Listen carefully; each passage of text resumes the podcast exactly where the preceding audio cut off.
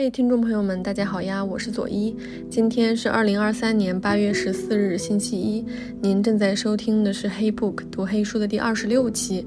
嗯，因为一些技术原因，其实昨天晚上我已经录好了节目，可是后来剪辑的时候，这个文件。出了问题就都不见了，我只能等到今天下班之后重新再录了，所以就晚了一天。今天想跟大家聊一聊张天翼的短篇小说集《如雪如山》这一本书呢，一共有七个短篇，分别是我只想坐下、地上的血、永客、纪念日、春之言、雪山、拜年，就这七篇。我本来打算是带着大家精读这七篇短篇，但是其实我后来发现，如果我用那种精读的方式的话，读一篇可能就需要四十到五十分钟，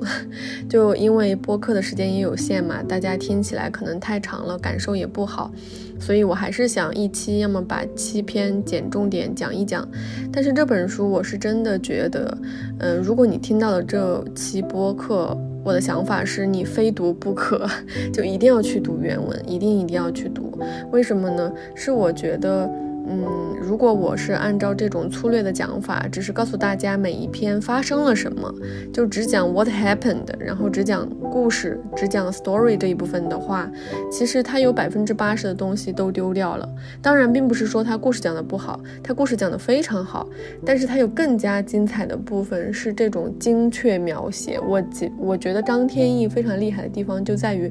它的语言的精确性，虽然我们说人类的情感没有办法有具体的这种量度来量，但是我就觉得张天翼的文字完全是可以做到精确衡量各种情绪和人人物内心感受的。他真的好像会把人物的内心世界做一一些很薄很薄的切片，然后再把这些切片摊开给我们看。人类的这种内心现实究竟是什么样子的？我觉得，嗯，很多文学里面的概念是相通的。就像我们之前说意识流写作，它其实写的是一种，呃，心理现实。但我觉得，其实这种心理现实是放在所有的文字当中都适用，并不是只有写意识流小说的人才会写心理现实，只不过它占的篇幅更大而已。但是到了张天翼这边，我就觉得他衡量的非常恰到好处，他能够把这种，嗯，外在写实和内心心理写实完美的结合在一起，任何时候读都能让你既知道，哦，这就是发生在我身边的一件俗事，就是他特别擅长写这种世俗的事情，非常。非常世俗，甚至可能已经世俗到你觉得有点受不了，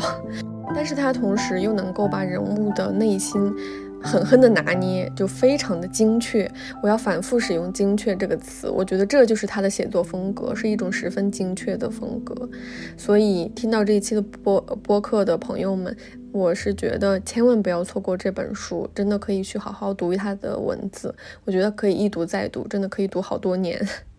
我这一期播客呢，主要讲四个部分吧，就分成四个部分来谈一谈我对这本书的一个感受。嗯，第一部分我首先要跟大家讲一下这本书里面所有主角的名字，当然，其实我会重点念一下张天翼自己写的后记，就是名叫丽丽的女人。然后第二部分会讲到这一整本书里面写的各种各样的女性的困境。第三部分其实是讲到，嗯，跟这本书的主旨有关，也是张天翼他其实自己。有提到，之所以叫如雪如山，其实是除了女性困境之外，我们有在所有的人物里面看到女性身上的这种潜能，女性身上的这种力量，坚韧不拔的这种精神。然后我把它取名叫做“永不凋零的百合花”。然后呢，第四部分我就想来举例子谈一谈我对张天翼这种我认为的精确的写作的认认知，就是找一些特别典型的例子例句念给大家听一听，感受一下什么叫做精确的写作。一名叫莉莉的女人。嗯，这里的话，我想花点时间跟大家分享一下张天翼在这本书的后记里面关于丽丽的解释。其实呢，这本书里面总共有七个短篇小说，但是里面的主角或者是说，嗯，中心人物就是比较重要的人物，他们都叫丽丽。嗯，比如说我只想坐下这一篇小说里面的女主角叫詹丽丽，就是詹天佑的詹，丽是独立的丽，然后两个丽。第二篇地上的雪是颗粒的粒粒粒，第三篇《永客》，这个女主角叫王丽丽，丽是淅沥沥下雨的那个丽，三点水一个日历的历，这个历。纪念日这一篇里面，这个人主角叫丽丽，是栗子的栗。春之言里面呢叫丽丽，是单人旁一个丽，那个抗丽的丽。雪山呢，这里面其实是，嗯，有一个人，他叫江丽丽，其实不是最开始出现的这个主角，但是他是小说里的中心人物。拜年里面其实也是这样的，她算是一半的女主角，她叫。丽丽是茉莉的丽，嗯，那为什么都要叫丽丽？其实这里面，嗯，不止这本书啦，张天翼在非常多的小说里，都有一个名叫丽丽的女人。我想简单来念一下他对于丽丽的这个解释。嗯，他是这样写的：在这本书中截取的几段生活故事里，雪山之下都有一个叫丽丽的女性。丽丽，丽丽，丽丽，丽丽，丽丽。女性可如雪之柔软，被人随意举起嬉戏，捏成雪球，搓成雪人；也可如山之坚韧刚强，不动摇，不转移。大家都知道，在英文里，lily 是百合的意思。达芬奇等画家的受胎告知中，天使所持的就是它，是我童年认识的第一种花。很很多年来，在我心里，它是花之王。白碧的花瓣，金橙色的蕊，正大鲜荣，叶子和花茎也好看，一根笔直长杆，宛如翠玉权杖。雅歌里写道，它的嘴唇像百合花，且滴下梅药汁，完全不合情理，但句子美就行了，谁顾得上情理？中学时的英文课文有点像情景剧，整本书讲几个男孩女孩的生活，用他们的口吻编织对话，其中就有一个 Lily。老师点人读课文，我总积极举手想演 Lily。二零一二年，我第一次尝试写小说，四万余字，给主角取名叫丽丽，就是那个荔枝的荔。事先定好英文名 Lily，再给中文名选了一个“栗”字。我喜欢这名字的发音，舌尖在上颚和齿间点一点，两个音节蹦跳出来，像柳梢头飘下鸟转。后来不知不觉写了更多丽丽的故事。丽丽在我国是太常见的名字，曾有一个重名率最高的名字榜单，前二十强里有两个丽，一个张丽，一个王丽。我认识三个叫张丽的女性，我猜任意选一幢楼对之高喊“丽丽”，一定会有人应声探出头来。我亲爱的读者，你一定也认识一个张丽或王丽，你也一定遇见过他们，在医院中怀抱婴儿。正为产后抑郁症所苦的她跟你擦肩而过，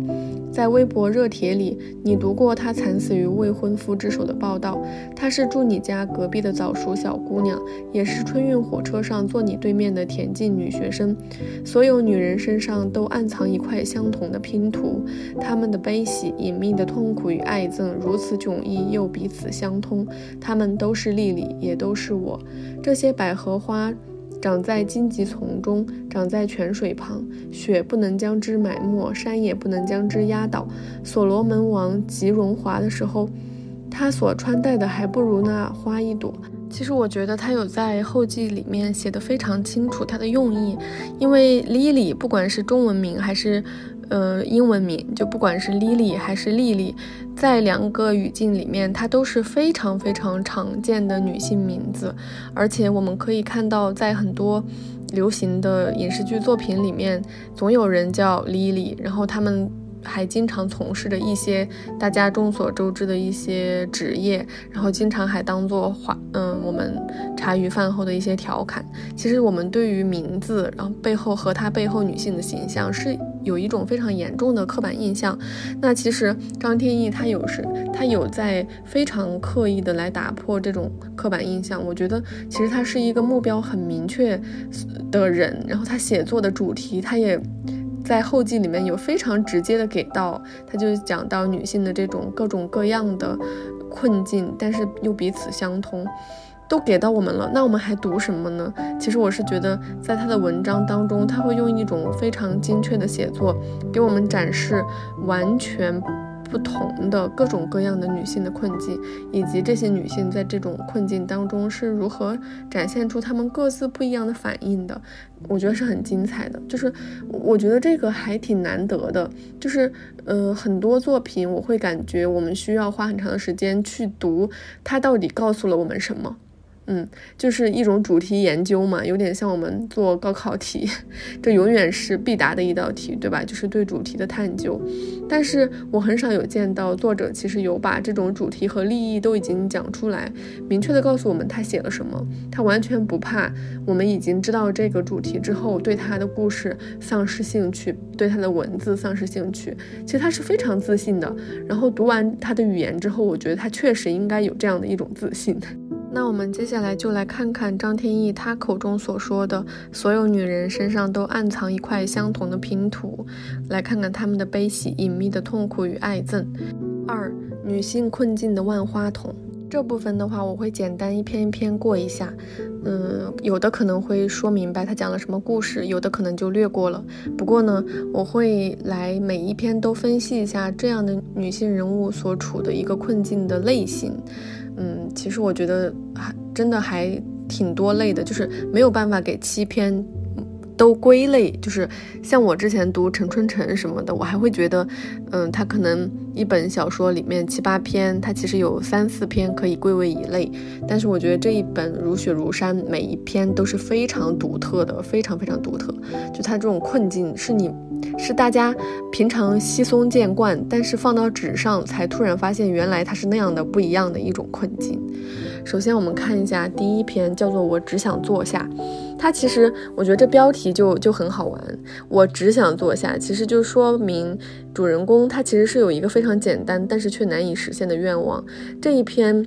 嗯，到现在都是我印象非常非常深刻的一篇，不仅是他放在第一篇的原因，而且他写了一个非常熟悉的场景，是我们所有人都知道的，就是春运时节上火车，在火车上的这一段经历，而且女主角詹丽丽是没有座位，她只有一个无座票的，那么所以这篇文章就一直围绕着她在火车上有一张无座票的情况下怎么去。嗯，满足了他想要坐下的这个愿望。当然，这背后他做出了巨大的牺牲，做付出了巨大的代价，才最后得来了这样一个坐下来的机会。詹丽丽是一个学生命科学专业的女大学生，放寒假之后呢，她就买票回家了，但是呢，没买到有座位的。只买到一个无座票，大家都知道，在火车上有座票和无座票是同一个价格。然后呢，班长就劝他说：“你要么去补一张卧铺票。”其实他很为难，因为他问家里要钱这件事情非常的艰难。他是被他叔叔婶婶收养的，然后呢，叔叔婶婶有一个儿子，为了送这个儿子去上武武术学校，交了很多赞助费。他们其实不愿意在詹丽丽身上花更多的钱了。当他跟他父亲说花点钱补一张卧铺票的时候，他父亲特别的豪迈，就说梅花香自苦寒来，站一站怎么了？年轻人受点苦是有必要的，所以他就没有办法再去补这张卧铺票了。他是一个。拿着无座票的要去赶春运的人，其实这个嗯还还挺痛苦的，因为他要坐二十多个小时的车，就是一听就觉得非常的艰难。但是好像还不止二十多个小时，好像是三十多个小时还是怎样？他在车上好像坐了两天。然后这个时候他班长就给他出了个主意，说嗯你去找一个跟你同行的人。就是如果这个人他是一个有座票的话，他其实是可以让给你一半，让你坐一坐，或者说你俩换着坐，对吧？总能够挺过去的。这个时候就，嗯，为他介绍了隔壁班的女生，叫孙家宝。其实他们不熟，就是那种大学，嗯，不同班，可是呢同专业，他们可能有时候上大课就，呃，坐一块儿。就知道隔壁班有这么一个人，但其实并不熟，所以詹丽丽其实有做出巨大的牺牲，去走入一个世俗的人情的世界，就是讲怎么请他吃话梅瓜子啊，然后又请他喝珍珠奶茶，一来二往，女生就形成了这样一种情谊嘛。所以，嗯，詹丽丽后来就被孙家宝带着一块儿上了火车。当然，孙家宝也非常的机智，各种换座位呀，然后留出了走廊道的一个位子，这样他就可以空出一半让詹丽丽坐了。后来孙家宝就下车了，詹丽丽就坐了孙家宝那个位置。其实这段路，詹丽丽也没有票，也没有座位票，所以呢，他就是坐在这儿。如果说这个座位上接下来的几站有人上车了，他就再让开。然后呢，他其实在这个过程当中憋尿憋了很久，他就去上了一趟洗手间。等他回来的时候，他这个位子就被别人占了。主要是占了他位子的这个人，其实也没有票，就是也没有座位票，也是一个无座票，相当于他这个椅子被别人抢了，他就再没地方坐了。于是他就去了非常冷的火车跟火车就是两个车厢交接的这个位置，特别冷，然后枕着箱子在这儿过了一夜。特别的痛苦，但是他被一个，嗯，很帅气的、长得像金城武的乘务员给搭救了，嗯，就是引号的搭救吧。这个乘务员是一个男生，叫佐伊夏。其实，嗯，这个乘务员很早就出现了，就是他们一上火车，这个人物就出现了。这个人物是那种比较有耐心，然后又带有一身正气的这种乘务员，又斯文，并且最重要的是长得帅，长得像金城武嘛。然后呢？这个过程当中，其实遇到一些曲折的事情，比如说，嗯，乘务员来验票，然后客户跟他起了冲突，或者说他去洗手间里把抽烟的男乘客叫出来，男乘客就骂他。在这个过程当中，呃，詹丽丽有帮他，一来二去，他们其实挺熟的了。后来这个左一下就把詹丽丽领到了乘乘务间，就是火车上那个乘务员。待的那个小房间，让他坐在他那个乘务间里。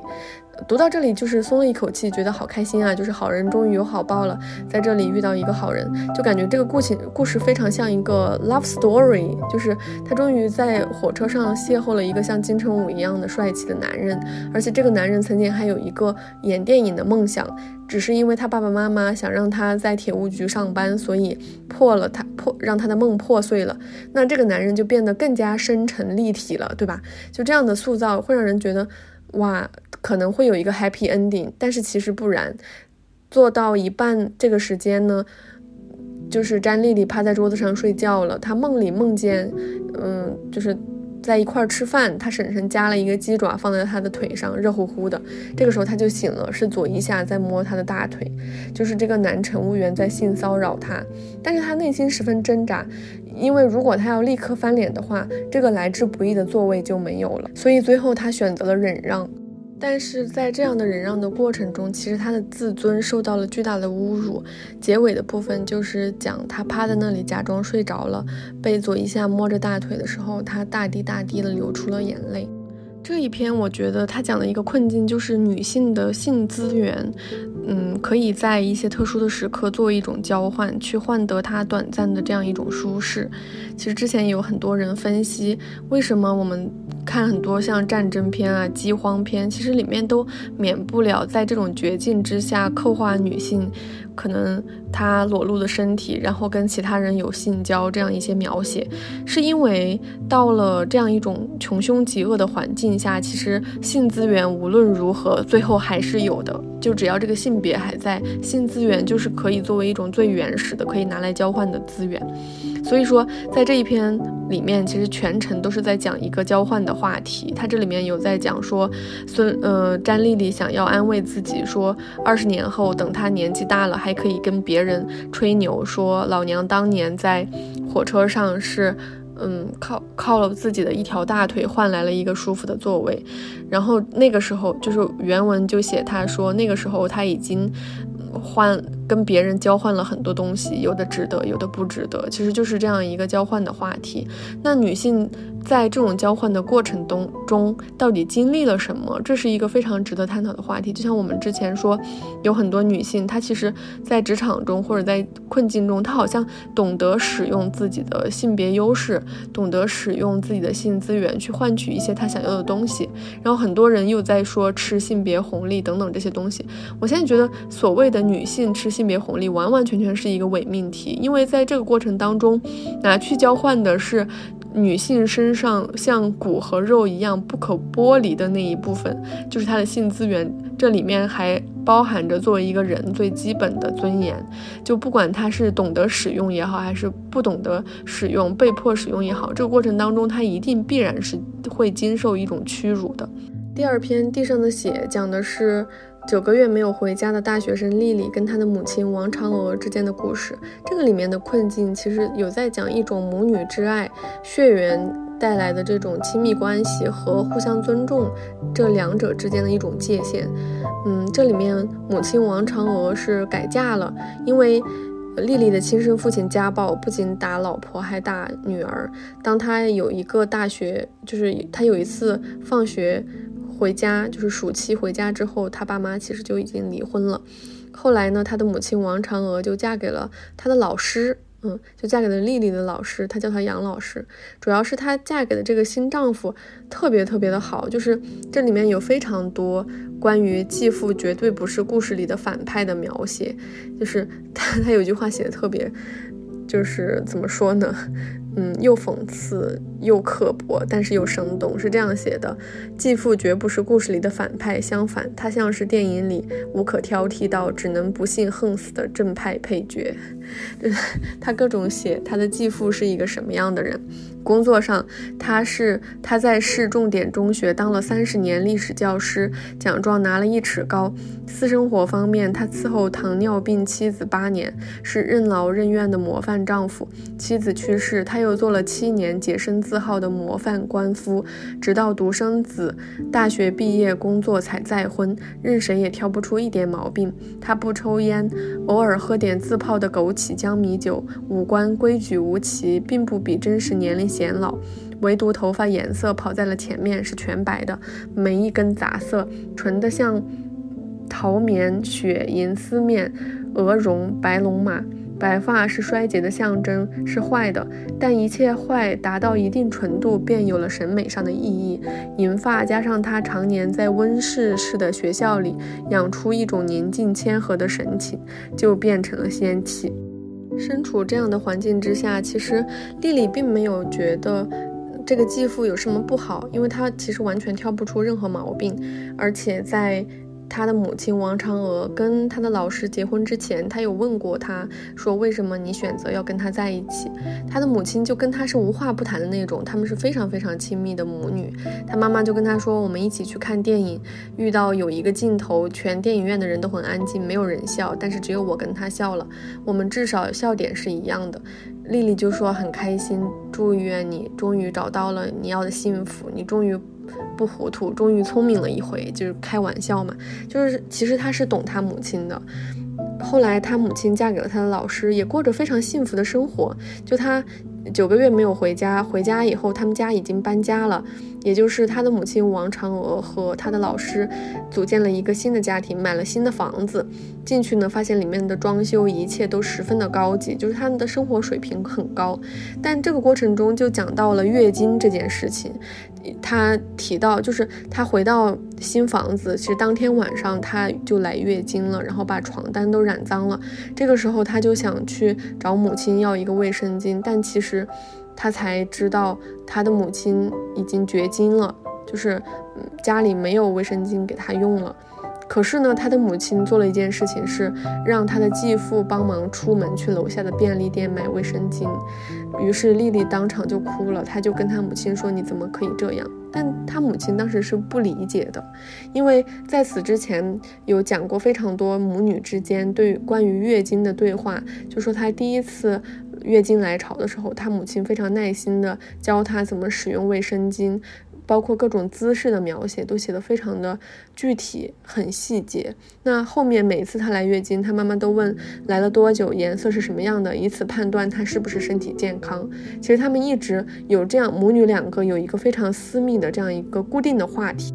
那其实母女俩关于月经的这种话题，已经成为他们在家庭当中一个非常默契的，甚至有点像一种特权一样的存在。他这里面有写，他们那个时候在家里聊月经的时候，他的父亲会怎么，嗯，是一种什么样的反应？原文是这样写的：他们聊这些时，丽丽父亲会专注地盯着电视机或报纸，假装没听见，不置一词。这话题是已成年女儿的身体的虚拟延伸，一种禁忌。出于尊重和自尊，他不能让自己的言谈触碰到他。其实这是一种父女关系的探讨，对吧？就是已经成年的女儿和父亲之间的这样一种禁忌。他们是尊重，其实是距离更大于尊重，就一直是那种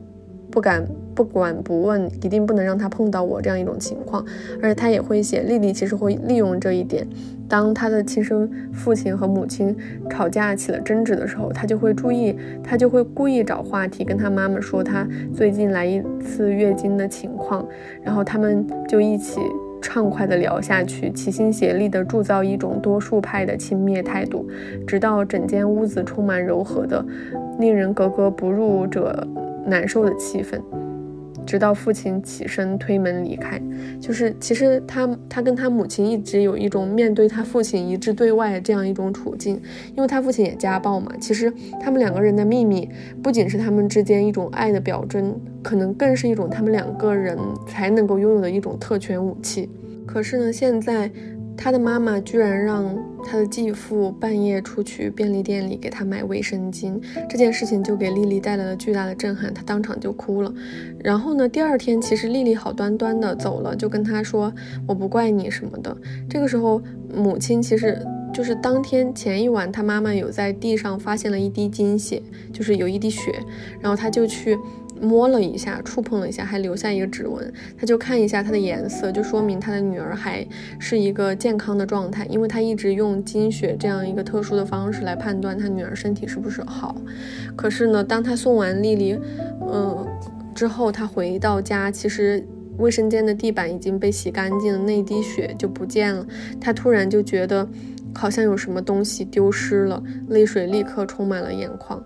这个时候，其实小说到这边就结束了。我觉得这一篇给我的震撼非常大。我也有很多人是觉得这一篇是整个小说里、整整本书里写的最好的一篇。当然，我也觉得它给人很大的震撼，因为它的主题是可以有各种各样的解释，它很复杂，并没有说，嗯，有一个单一的解释的方向，给它一个确定的话题。它就在讲这种复杂的母女之爱，嗯，母就是母性。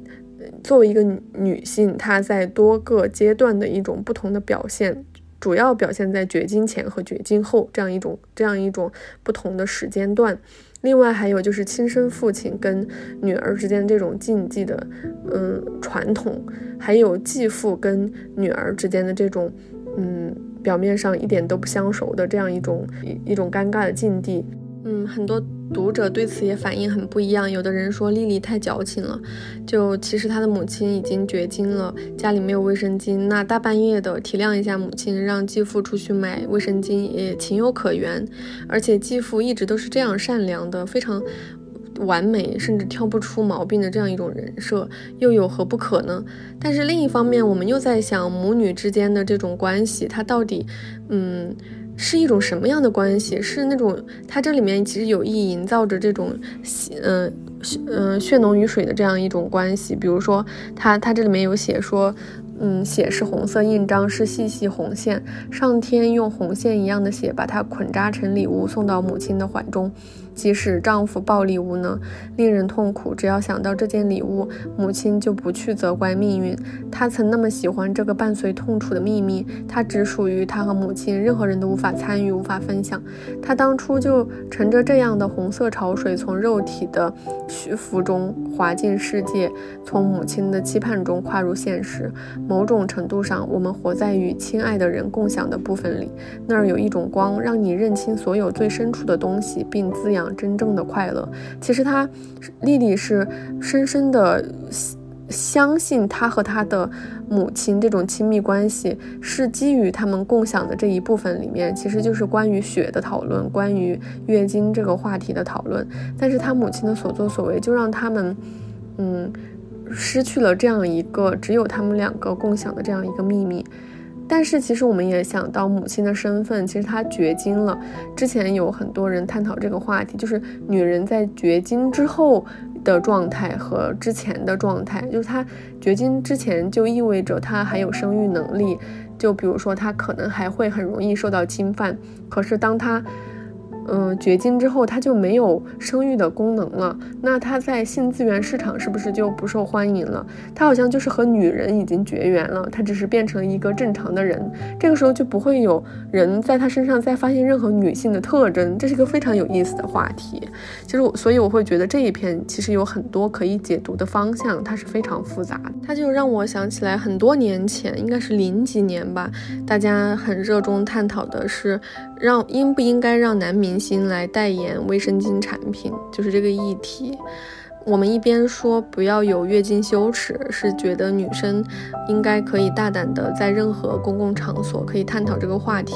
购买卫生用品的时候可以不必要带着那么强的羞耻心。我们可以谈月经，可以说。我们在这个情况中面临到的苦痛，然后甚至说我们可以去要求有月经的假期等等，这是一系列我们对于权利的要求。但是另一方面，好像这个月经羞耻撕掉月经羞耻的标签，它又变成了另外一种跟嗯消费主义嗯就是解不开的这样一个谜团，就好像变成了说全员都不再禁忌，那我是不是可以就是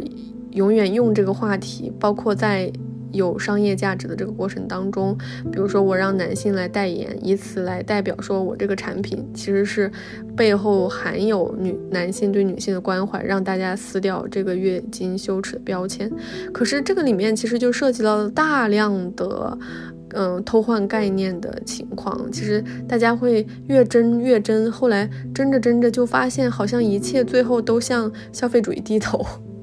这个，所以我会觉得这个议题也很好玩，它是一个非常复杂的，可以从多个角度来探讨的话题。当我们说起月经羞耻的时候，我们羞耻的东西是什么？当我们要撕掉这种嗯羞耻的标签的时候，我们说撕的这个人，这个标签的这个动作的发出人又是谁？他，我们谈论起谈论起月经这个话题的时候，我们又面向了哪些人群？我们应该在，我们可以在什么样的语境下谈它，它才能够达成我们所想要的那样一种目的？就是说，我们可以在这个里面短暂的找到我们的自由等等。我觉得这个都是非常非常值得去探讨的话题，而且他还把这个话题放在了母女之间这种特殊的关系之中。他除了我们简单的讨论月经这一一个话题之外，它还涉及到就是母职随着年龄这种变化，说我们到底是以血缘为关系拉在一起的母女，还是说我们有一个基本的尊重彼此共享的那一部分的底线？我觉得这篇小说确实，因为它的可呃怎么说呢，可解读的多种可能性以及它的争议性，我觉得这一篇小说是值得反复读、反复去揣摩。接下来的第三篇《永客》，其实。是我在这本书里面，嗯，最喜欢的一篇之一吧。其实每一篇都很喜欢，但是泳客给我非常大的惊喜，是因为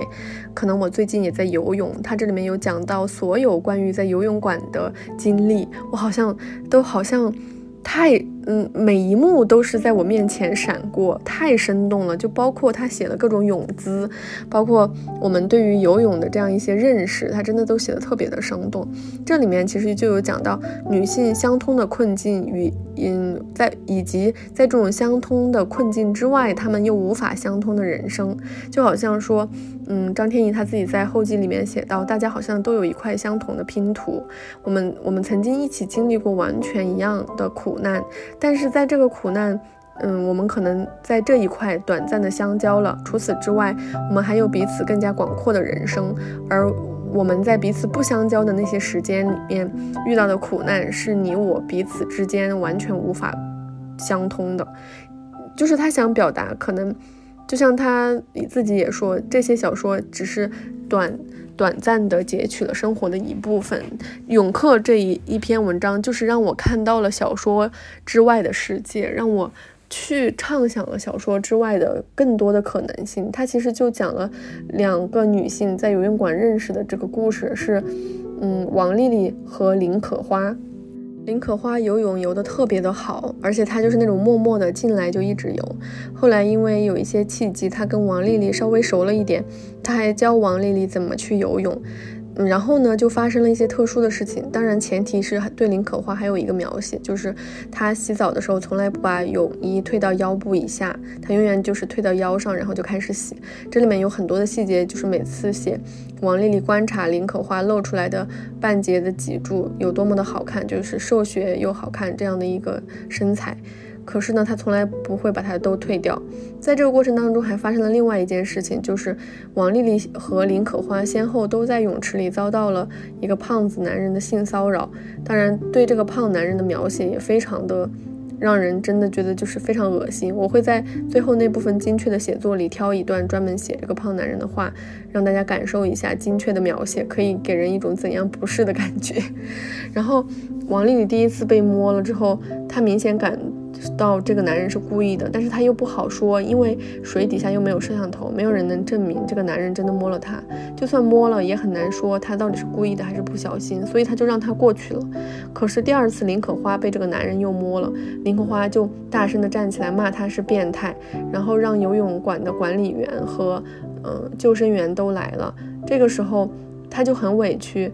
然后这个男的就非常的一脸无所谓的样子，他就是想着没有任何人有证据可以指控他怎么样，说大不了警察来了录录口供也就没事儿，就是一副无所谓这种样子。直到王丽丽站出来为林可花作证，说他就是个变态，然后他才这个男人才走了，然后他们就认识了。这个时候王丽丽就说：“我请你吃个火锅压压惊吧。”但是林可花就拒绝了他。又过了几天，他们又在游泳馆相遇了。然后彼此之间很熟，林可花和王丽丽又在两个隔对就是对面的位置洗澡，这样的话，其实王丽丽就可以完全看到林可花。然后她又喊说：“嗯，冬至，要不我请你吃饺子。”林可花就笑了。这个时候她就做了一个举动，是把她的泳衣给完全的脱下来。这个时候。她就看到了林可花的小腹上，肚脐下几厘米处横着一条疤痕，那疤长约十厘米，暗红色，两头尖，整个微微凸起。仿佛一条细长的红蚯蚓浮在赭色泥土之上，又像曾有人游过去翻涌起一道永不会消逝的血的波痕。那道疤附近还散布一些短而细碎的水花似的纹路，犹如涟漪，如皮肉里一次忽痛的回声。林可花带着那道疤站着，脸上结了一。薄薄薄薄一层冰壳，蒙面逃难的人摘下面巾，亮出甲上刺字。一旦那印记暴露出来，人的整个性质就变了。林可花抬起手，捂在疤痕附近的肚皮上，手指伸缩几下，巴挠几下，好像忍不住要挡挡丑，但最终垂下去。疤是个字体加粗的词条，它的肉身只是疤的注释。王丽丽什么都明白了。非常明白，特别明白，疤痕底下是那根无形的链子，鸭一样头发，赭色皮肤的女人，双眼如宝石，湿漉漉的头向一侧软软歪着，朝他缓缓摇头，摇了一阵，停下来，下巴慢慢往下掀，再抬起来，一个点头，王丽丽也点一下头。自那天之后，她再也没见过林可花。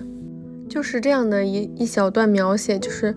他完全就把读者带入到了另一个空间里，那就是林可花的世界究竟是什么样子的，我们无从得知。但我们知道，即便王丽丽和林可花之间，他们有着一种感觉灵魂上的高度默契，他们彼此互相尊重，又很礼貌，而且一起同仇敌忾面对这个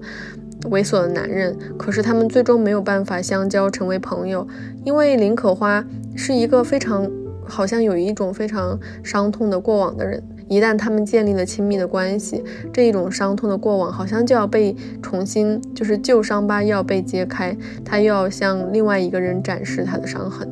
所以他就是在这个淋浴喷头之下把他的泳衣揭开，就像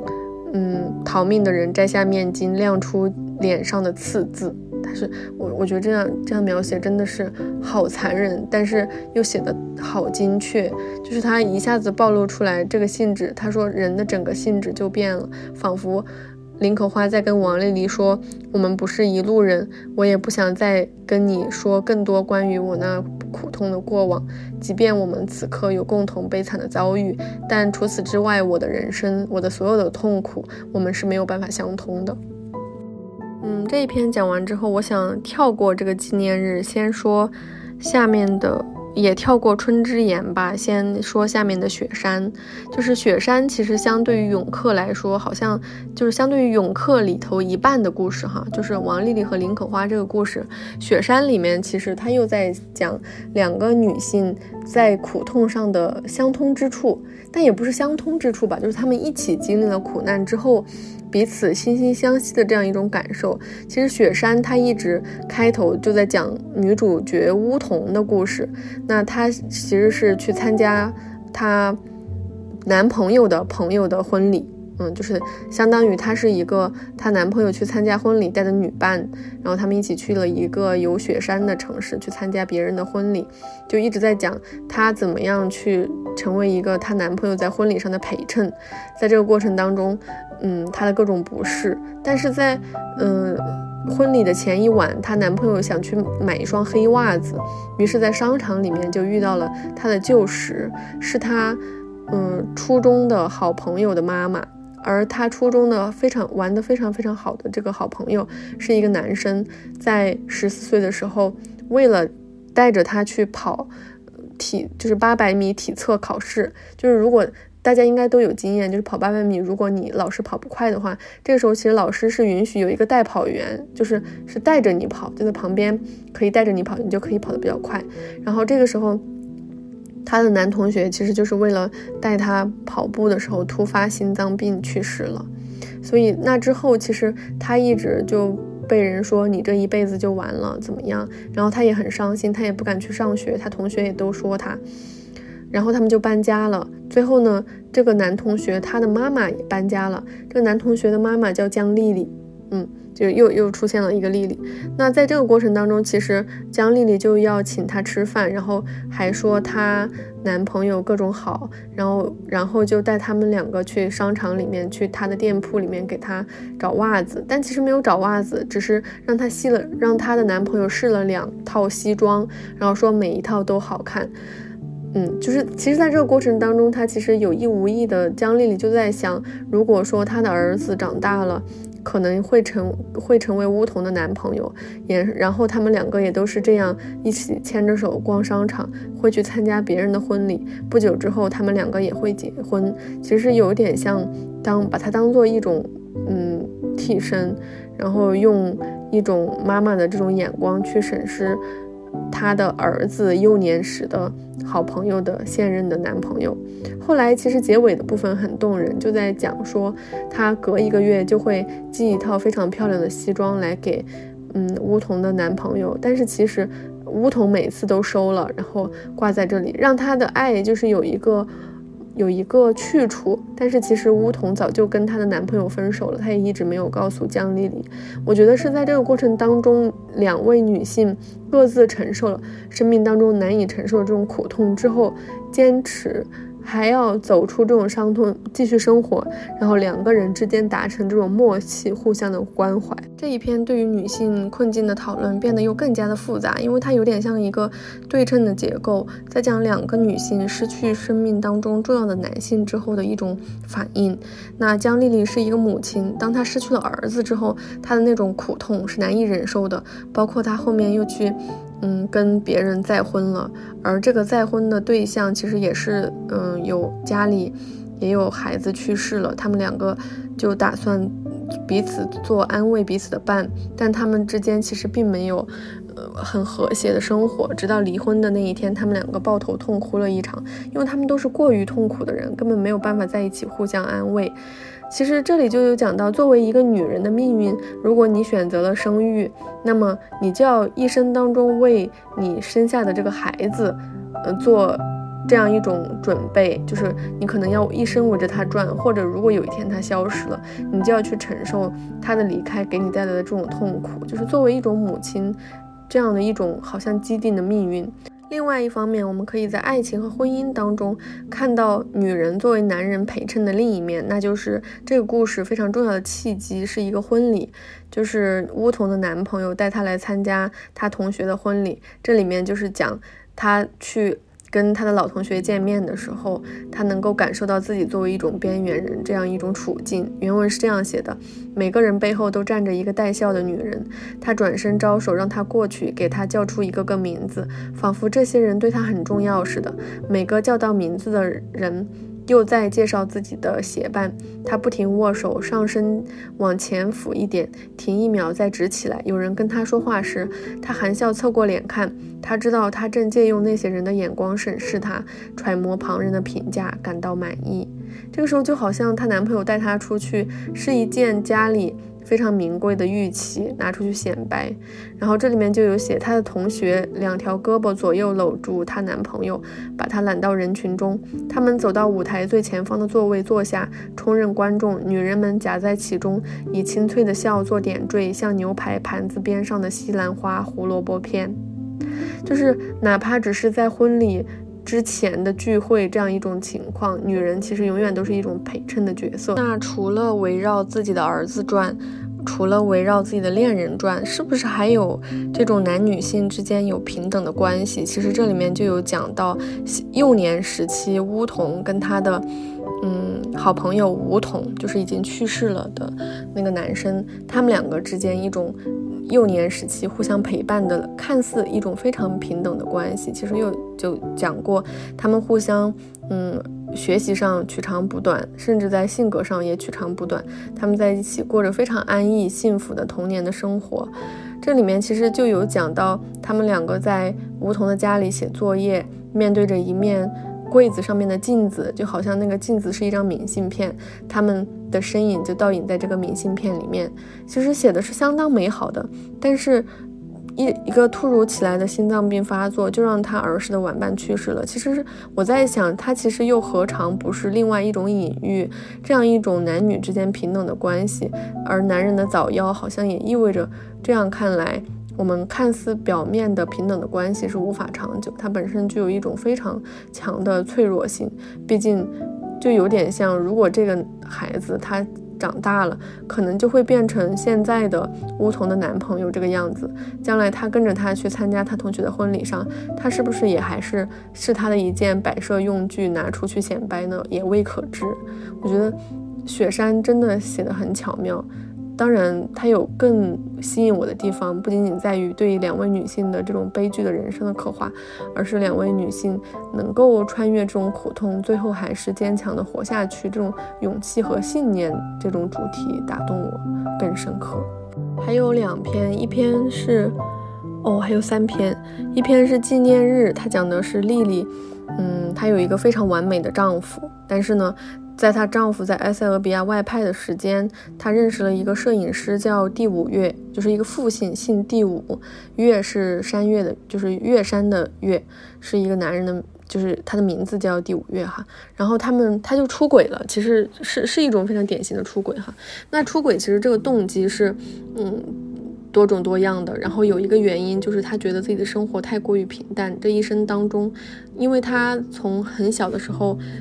小学、初中就跟她的现任丈夫认识了，他们就长长久久这么多年一直生活在一起。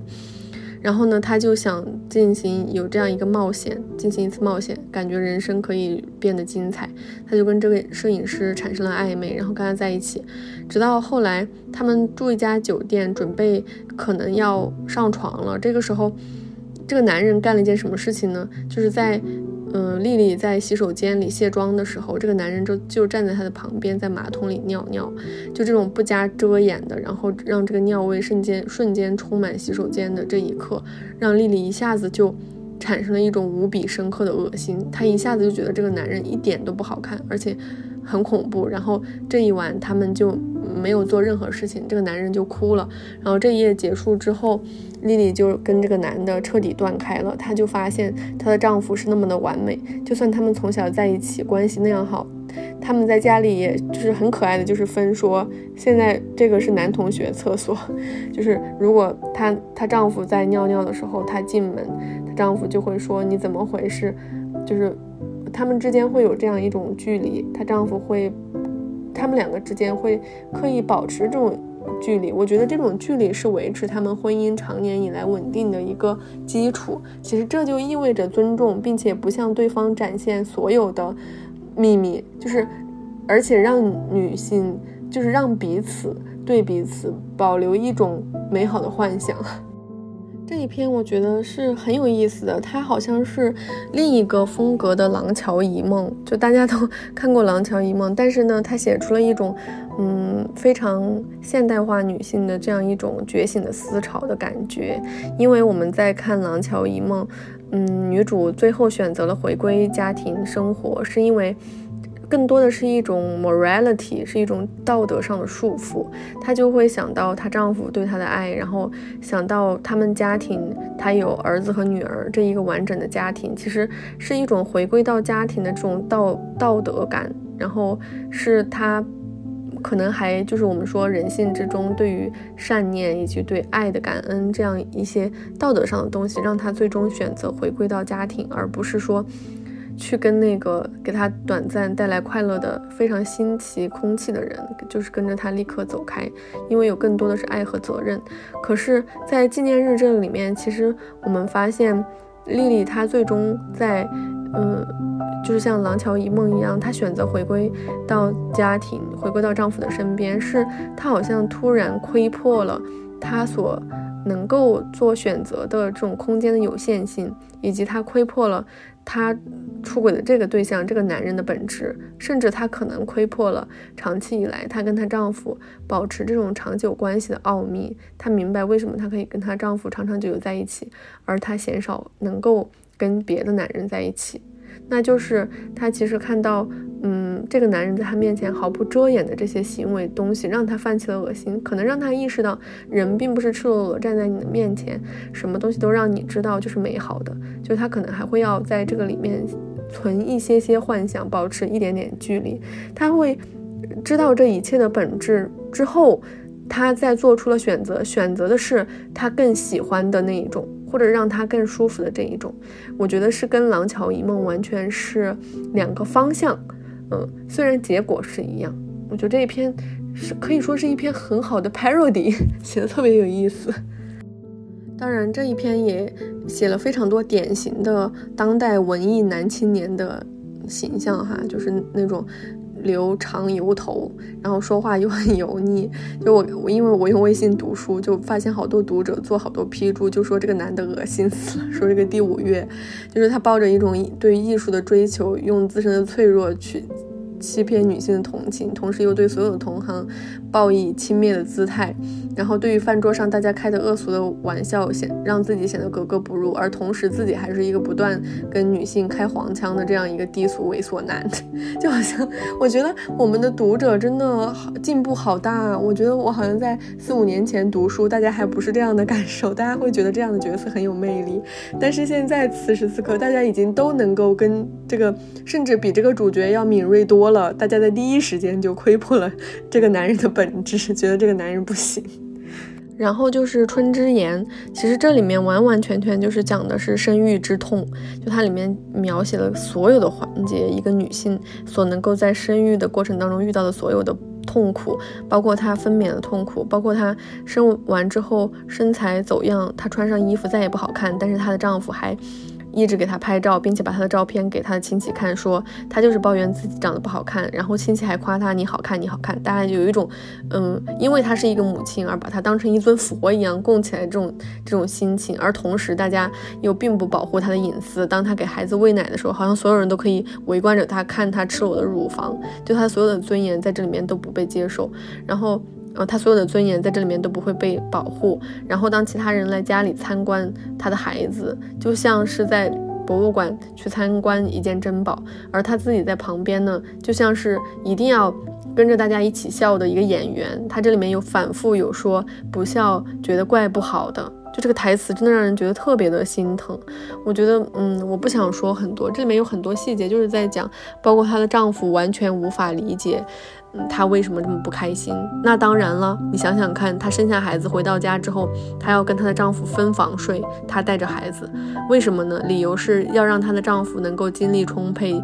第二天要去上班。所以这里面的一切就好像都在女人生完孩子以后变得不一样了。生完孩子以后，这个女人自己就变成了一座孤岛，身边所有的人要么把她当成一件艺术品，要么就把她当成可能。机器当中的一枚螺丝，就是大家都是这么过来的。我曾经也在这个位置待过，那你也来待一下，又有什么不一样呢？大家不会意识到它是一个个体的存在。就这篇真的写的还挺心疼的，而且他的方式很特别，他用了我和你，就是。嗯，我和你其实是同一个，我和他就是我和他其实是同一个人，然后又从第一视角写了，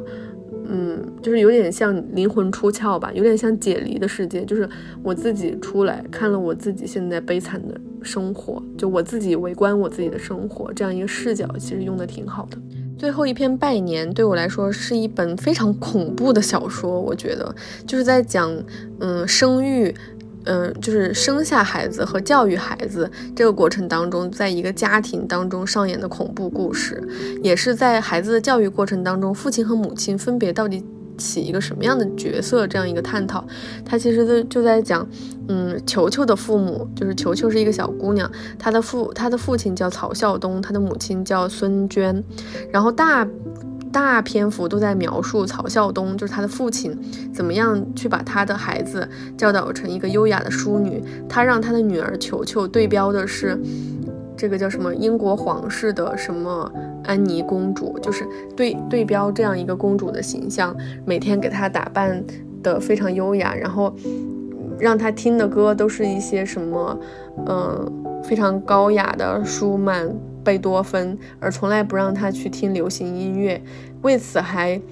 一直要求孩子的母亲也要每天读读高雅文学，比如说《追忆似水年华》，然后不让他妈妈刷抖音，说这样会带坏孩子，都会觉得很俗气。所以他们的教育是非常令人窒息的。这个家里的一切都要优雅，比如说出门吃饭吃炒菜火锅是不可以的，要选高档的餐厅、高档高档的西餐厅等等。就是这个男人近乎的疯狂，这是为什么？是因为这个男人有着根本的自卑。他出生于农村，然后自己有非常低微的这样一种出身和处境，所以他后来一辈子的时间都在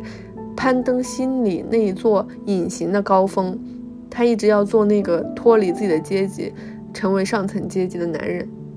所以他就把女儿球球寄养在一个一对艺术家夫妇的家里。其实这对艺术家就是，嗯。姓高，叫高老师，那他的老婆就叫高师母嘛，一直大家都叫她高师母。她是一个没有名字的女人，当然后来我们知道她叫丽丽，她叫高，她叫周佳丽。然后呢，嗯，因为退休了没事儿干，所以高师母就经常嗯去照看，就是有点像当保姆，这样当家庭保姆，经常就是去，嗯，有点像个家庭托儿所，去帮别人。家里照顾孩子，那大家都愿意把孩子往他们家里送，因为这样就可以受到艺术家的熏陶。他们就把球球送到了，嗯，高家。这个时候，其实球球真的受到了各种熏陶，什么都知道。他在三四岁幼儿园的时候，他们一起开家长会。球球就能够在墙上一眼认出这是伦勃朗的画，就是他是一个非常有艺术天分的孩子。于是他的父亲就觉得特别了不起，即便他已经过了这个托儿所的年龄，后嗯，后来球球已经不在高家了，他经常逢年过节还会带着球球去找这个高师母，去他们家里面。拜访送礼，那有一年，这个就写的是拜年，然后他们就过去，这个时候就遇到了高家高师母的儿子，然后经过各种这种曲折的过程，才知道他的儿子其实是犯罪去，嗯，牢房里至少服刑了七年。这个时候，球球的爸爸曹晓东就一下子破防了，他又说，这么多年我把球球放在他们家里，原来他们两个是。嗯，犯就是罪犯的爸妈，就他们觉得他们家里很脏，说怎么能教出这样的儿子？就他一下子就变了，这个这个高潮就来的特别快哈，就突如其来，而且是让他妻子在网上各种搜搜他的名字，嗯，说犯看他犯了什么罪，但是其实也没。没搜出确切的，最后只搜出来一个高某某犯犯了，嗯，强奸案，去进去牢房里到七年。其实我觉得小说这这里面写的挺隐晦的，并没有明确指出他就是犯了强奸罪然后入狱。但是曹孝东就特别受不了，他一下子就崩溃了，甚至对女儿启动了暴力，然后把从高家拿来的画架都扔了，然后把女儿的裤子脱了去检查女儿的裆部，说刚刚。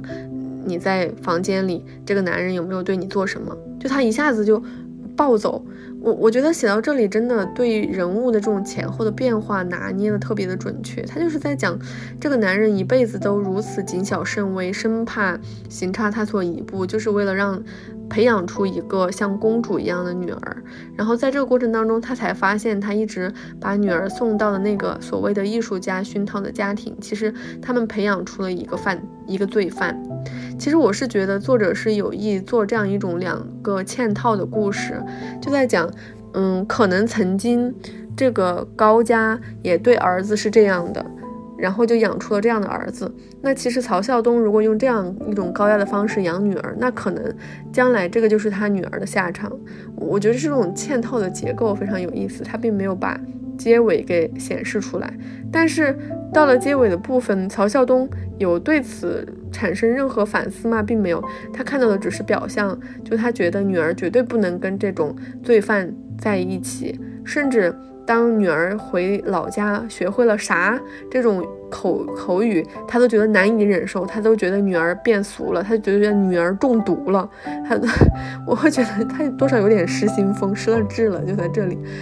然后这全篇可能百分之八十的篇幅都在讲曹孝东这个男人怎么教育他的女儿，嗯，然后在家里做了一系列的决策，而他女儿的母亲就是。就是他的妻子孙娟，在这个过程当中一直是遵守命令、遵守纪律，配合他一起养女儿这样一个这样一个角色。那我觉得其实挺神奇的，我不知道大家的家庭教育是怎么做的。然后，嗯，我们长成人到底是父亲对自己的影响更大一点，还是嗯母亲的影响更大一点？我觉得这一篇小说里面，其实他对于嗯男女性的讨论可能并不是特别的。多吧，就但是会给我们一种很不适的感觉，就是这个家里的阳刚之气有点过剩了。然后它的深层次原因是男人的自卑和想要摆脱自卑展现出的这种嗯令人窒息的生活方式，而这个女性还在旁边陪衬他的表演，还不断的鼓励他配合他这样一个角色。我惊觉自己已经讲了一个多小时了，嗯。算了，后面我就不再多说了吧。我感觉还是说有把故事的这个梗概讲完，然后每一篇里面都有说，呃，一点点我对于这个小说最印深刻的印象。但最后那一部分精确的写作，我觉得我我可以稍微念几段吧，念几段我学我觉得他写的特别好的一个就是我刚刚说一定要给大家分享关于永客里面这个很恶心的男人的描写，他这里面写的是，嗯。另一位是个四五十岁的男人，眉毛眼睛都很普通，只是皮肤非常白，像姜罐头里泡的发胀的白姜那种颜色。他身上别的地方倒不胖，跟浅水区的月，跟浅水区的秋月风不一样。那位是哪儿都胖，只是一个大肚皮撅着。就说这个男的从黑泳裤上缘危险的探出，又白又圆。好像那儿原本是个洞，往里塞了一个大汤圆，塞到一半卡住了。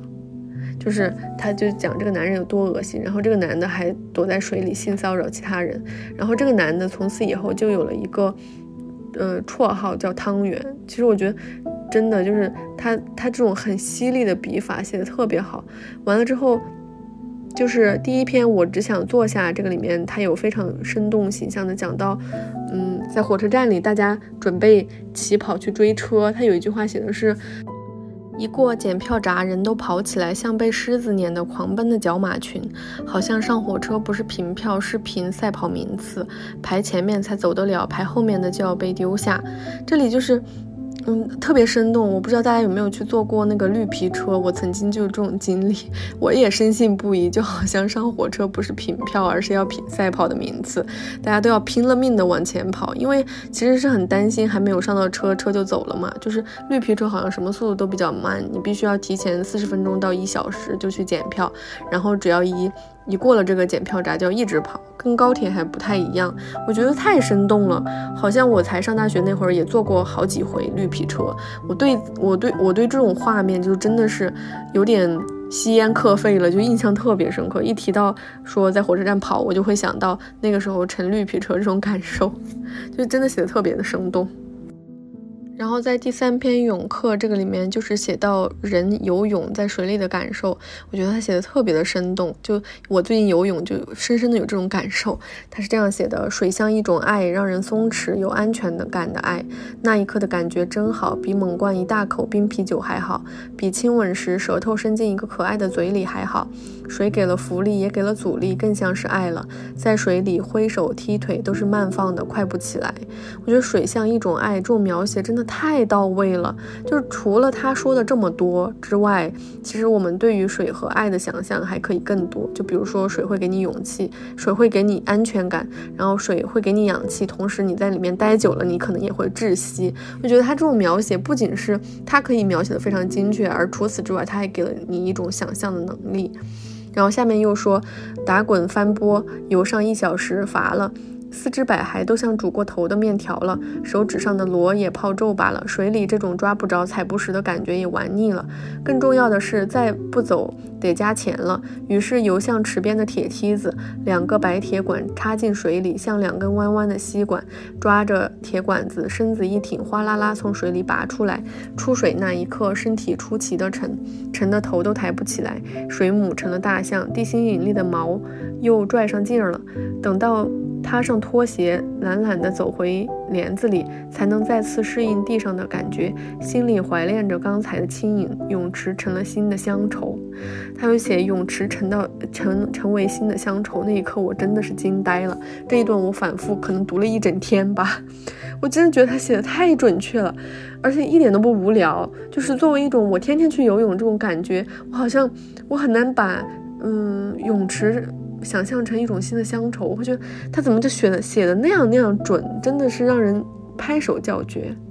然后这里面又写到女主角去游泳的这种具象的感受，她是这样写的：王丽丽一般游自由式，她更喜欢憋一大口气钻入水中，游向池底，一整池的水在头顶，仿佛一窗无穷大的透明的缎子被，肚皮贴住瓷砖釉面，就像钻进被底。